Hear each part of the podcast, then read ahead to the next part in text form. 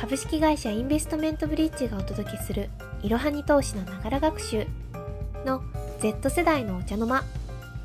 このエピソードはインタビュー形式でお送りしている Z 世代のお茶の間の後半エピソードです。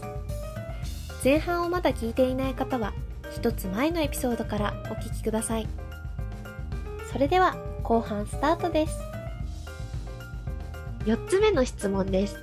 100万円を手に入れたら何に使いますか？そうですね、まあ、本当にこう、パッと手に入るって言われたら、僕はとりあえずまず自分のこう、身近なもののグレードアップをしたいなと思ってます。まあ、それは具体的に言うと洋服とか靴とか、まあ、一人暮らしの場合だと、まあ、それこそこう洗剤とかをもっといいものにしたりとかっていうところで、自分のこう手の届く範囲のものを1個ワンランクアップさせると思います。全体的にワンランクアップあ、そうです。おーすごいですね洗剤っていう言葉からもう 本当に日常的なものをあ、もう本当にそうです。もう、そうです。で、ちょっと日常に近いもの。で、100万円で考えると、そういったところが少しアップグレードできるんじゃないかなと思います。なるほどあのちなみに洗剤がちょっと気になってるんですけど今はどういった洗剤を使っててこんなのにアップグレードしたいとかあるんですか？いや、全然ちょっと洗剤を出して申し訳ないんです。けど、別になんか、今ね、使ってるものに不満はないですし、でもなんか、でもなんとなくこう、一個ワンランク上げれる気がするものなんで、ワンランクアップ。ワンランクアップ。し 日常的なもののワンランクアップでもそれはあのー本当に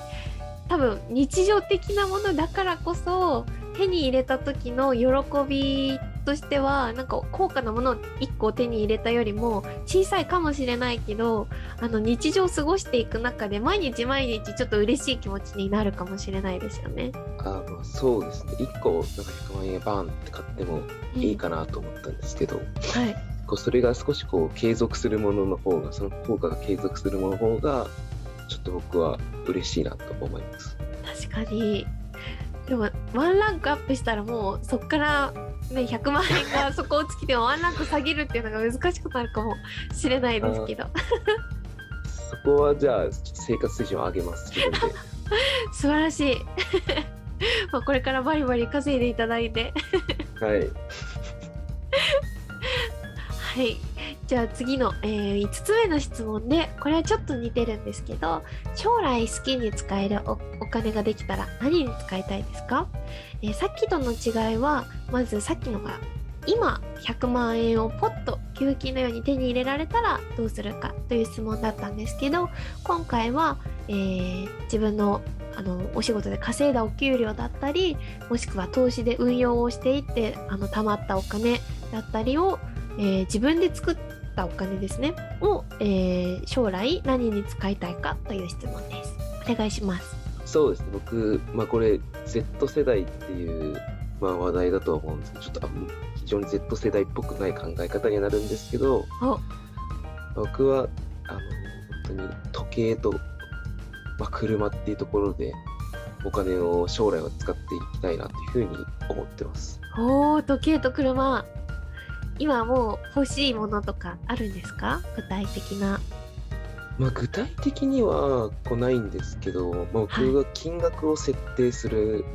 えー設定してそれに向かってこう頑張っていこうかなと思ってます。金額じゃあそれぞれどのぐらいのものが欲しいなっていう考えがあるんですかね？そうですね、まあ、まず時計ですと、はい。まあ100万、500万、まあ、1000万っていうのを、まあ、ちょっと決めて、で、車の方は、まあ、1台だけ、一旦ちょっと高いの乗ればいいなと思ってるんで、ほうまあ、800万ぐらい、800から1000万ぐらいの車を1回は購入してみたいなと思ってます。おーなるほど時計が100万500万1000万でしたっけ？はい。すごいですね あのどんどんどんどん値段がすごい爆上がりしていって聞いてて おおおおと思いながら。あのいつ頃までにそれらを手に入れたいっていうあの希望はありますか？そうですね、時計に関しては100万の時計はまあ20代のうちにまあちょっと見栄を張ってつけたいな。と、まあ、500万の時はそれこそ30代の間。はい。まあ、これも若干見栄張ってると思うんですけど、まあ40代でまあ1000万。これはそれに見合うような人になってると信じて。なるほど40代で1000万の時計いやーこれを見栄じゃなくするにはもう相当なあのまあ人格もそうだしお仕事もそうだし プライベートにおいてももう全てにおいてあこの人一流だなと思わせるような人材にならなきゃダメですね はい、ちょっと今だいぶプレッシャーを感じまし プレッシャー 大丈夫ですまだ時間はあるのでた。はい。まだまだこれから。そうですよまだまだこれからですこれから始まるんですからねはい。じゃあ20代で100万円の時計あで30代でもうすでに500万の時計だったら結構ねいっぱい資金を集めなきゃいけないけどどうですか？やっぱり運用とかをしつつ給料以外のところでもお金を増やしていくっていう予定ですか？そうですね。まあ、でも基本的には、まあ、給料だけで、ちょっとそこの部分は、そこは買おうかなと。すごい。そうなんですね。じゃあ30代で500万を買って車をいつ買うかちょっとまだ聞いてないですけどまた40代で1000万を買うまでに、まあ、1000万貯めるってことですよね。いやーすごいな。すごいな。買うの時計だけじゃないですもんね。きっと。そうですね。確かに、確かに。時計だけじゃないですよね。費用ってかかるのって。そうですよね。きっと1000万の時を身につけても様になるぐらいのあのまあすもうお洋服からお靴から 身なりにおいてもそうだしあときっと住む場所も変わってくるかもしれないですもんね。そうですね。それぐらい余裕がある状態でありたいですね。おーかっこいいですね。でもなんかそのぐらい具体的なあの夢があるっていうのはすごいお仕事も頑張れそうだしプライベートもワクワクしたり充実してきそうですよね。そうですね。まあ、一つ僕もこれはモチベーションだと思ってるんで、それを買うっていうのは、まあ、僕、貯金は好きな方なんで、そういったところでお仕事頑張れればなっていうモチベーションの意味合いも一つはあります。そうなんですね。じゃあちょっとまだ聞いてない車の方もお伺いしたいんですけど車って大体あのまあ、長くて10年ぐらいで買い替えとかあると思うんですけどはい。一度車を買ったらきっとすぐにもうあの一定期間経ったからその車を、えー乗らないっていうことにしたらもう買い替えないみたいなのってちょっと難しいんじゃないかなって感覚的に思うんですけど1台目で800万の車を乗る乗りたいっていう考えなんですか？あちょっと難しい質問ですね。ちょっと、まあなんかこう、どこまで車を正直乗るかっていうのは結構今ぼやっとしてるというか、まおあ実家にも実は車がもうなくて、あそうなんですね。そうなんですよね。なんで、まあ、高級車に乗りたいっていう夢はさすがに叶えたいんで、はまあでも可能性としては1台目からは全然ありえます。あなるほど。じゃあもうその1台買ってささっきのお話だとあの1回ぐらいは高級車を買いたいっていうお話だったんですけど1回高級車を買ったらもうその次購入しないかもしれないし購入するとしてもランクダウンするようなあの考えですか？そうですね、多分、多分今言ってくれた通りに行くのかなと思ってます。一旦少し高いの乗れば、まあ多分満足すると思うんで、そこからは、あの、もう少しランクを下げたり、まあ本当に普通の車に乗ろうかなと思ってます。なるほどあの最近は運転をされたりはしたんですか？お家にないっていうことだったんですけど。そうですね、運転自体は好きな方なので、まあ旅行、友達と旅行に行ったりした時とかは運転はしてます。そうなんですね。じゃあレンタカーとかですか？そうですね、今はレンタカーになっちゃいますね。いやーレンタカーだと多分あの、まあ、人数にもよりますけど大抵借りるのは5人乗りとかの車だと思うんですけどあの高級車になるとサイズも大きくなってくるじゃないですか。はいはい。どうですか？そこのあの運転の自信はありますか？いや、そうですね、僕でも想定してる高級車は、うんど2人乗りとかが逆にいいみたいな、小さい方が運転しやすいのかなと。思って。2人乗り？へえ2人乗りとか、あとは本当に後ろにちっちゃい席があるぐらいとか。あ2ドアの感じですね。ああ、そうですね。今のだと1000万円で買えるのがちょっと怪しくなりましたけど、私はそこまで値段とか詳しくないのでどのぐらいなのか全然わからないですけど。確かにあの2ドアとかだったらコンパクトなね走りやすいのも多かったりして。いやー楽しそう。夢があっていいですね本当に 車を高級車買ったらあの誰を乗せてどこに行きたいですか？ええまあでも、まあ、もちろん彼女とか乗せたり、まあでも普通に家族とかも乗せたいですね。おーご家族を父親は。そうですね。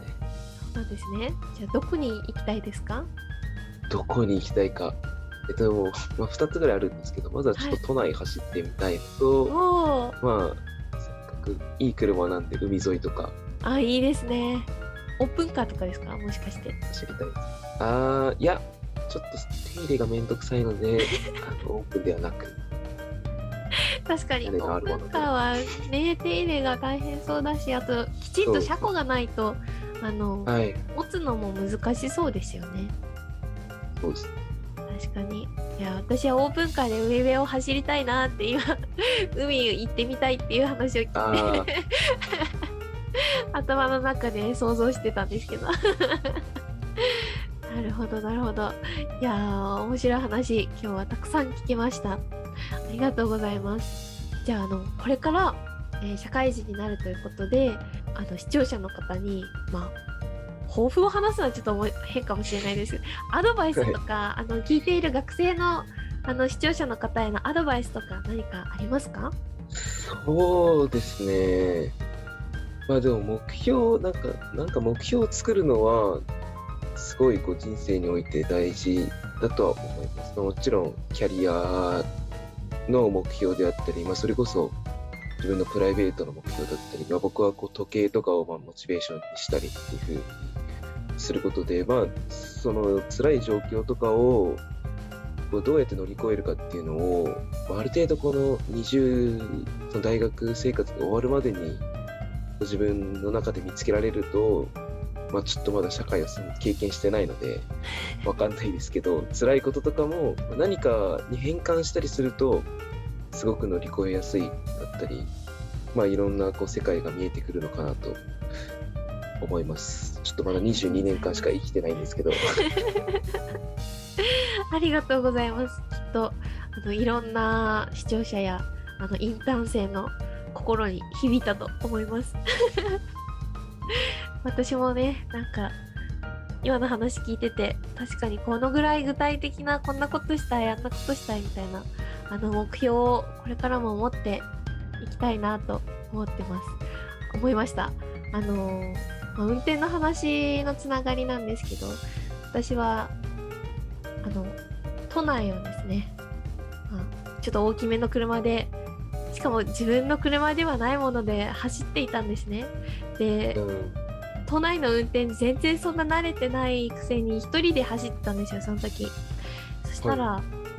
狭いあの何車線かあってで合流もあってその合流してくる側の車線にグイーッと入り込んでいかなきゃいけない場面があって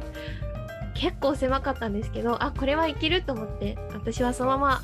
グイッとゆっくりゆっくり進みながらあのしっかりサイドも確認して走ってたんですね。ところがあのその後にですね車の側面に割と大きな本当にどのぐらい30センチ以上の傷をつけてしまってあの本当にやってしまったなってあのサイドミラーをすごい確認したんですよ。でも車のボディはサイドミラーよりも前があるってことをすっかり忘れていて そこに傷をつけてしまって。もうそっからはああ私運転全然ダメなんだなと思って田舎だったらレンタカーとか運転してるんですけど旅行行った時とか。でも駐車も本当に苦手で多分私は本当に運転がそんなに得意じゃないんだなっていうことに気づいたのであの運転手をつけられるぐらいに大物になろうっていう目標を立てました。た いいですね。いやいつになったら叶えられるか。いくらぐらいで運転手雇えるんですかね。まあ雇えますよ。私も頑張ります。あの100万500万1000万の腕時計がない分そっちの方が簡単かもしれないしどうなんだろうどうですかね。はい。毎月の出費になりますからね。運転手雇うとなると、そりゃそうですよ。はい。私はその方向で 頑張っていこうと思います。はい、えー先ほどお話にあったですね。今までのお話であのいろいろ出てきた、えー楽天証券などの、えー紹介をいろはに投資の記事でもしているので、えーそちらの記事リンク概要欄に貼ってありますので、えーと気になる方はそこからアクセスしてみてください。またインベストメントブリッジでは学生インターンも募集しています。興味のある方はインベストメントブリッジキャリアバイトで検索してみてください。いや今日はなかなか面白い話をたくさんお伺いすることができてあの具体的な夢を持つとか車だったり時計だったりそういう話とっても面白かったです。あと100万円を手に入れたらの話もあのーちょっと想像していたものと違って身近なものを全体的にランクアップするっていうのは私にはなかった視点なのですごいいいなっていう斬新なあのアイデアが入ってきた感じに私の中でなりました。よかったです。ありがとうございます。それでは今日インタビューを受けていただいて第1回目という記念すべき第1回目だったんですけど本当にありがとうございました。ありがとうございました。はい、えー4月から社会人ということでこれが公開される時はもうすでに社会人になっていると思いますがあのこれからも頑張ってください。はい。ありがとうございます。はい。ありがとうございます。本日も最後までご視聴いただきありがとうございました。ぜひこの番組への登録と評価をお願いいたします。ポッドキャストのほか公式 LINE アカウント、Twitter、Instagram、Facebook と各種 SNS においても投稿をしているのでそちらのフォローもよろしくお願いします。ローマ字でアットマークいろはに投資です。また株式会社インベストメントブリッジは個人投資家向けの IR 企業情報サイトブリッジサロンも運営していますこちらも説明欄記載の URL よりぜひご覧ください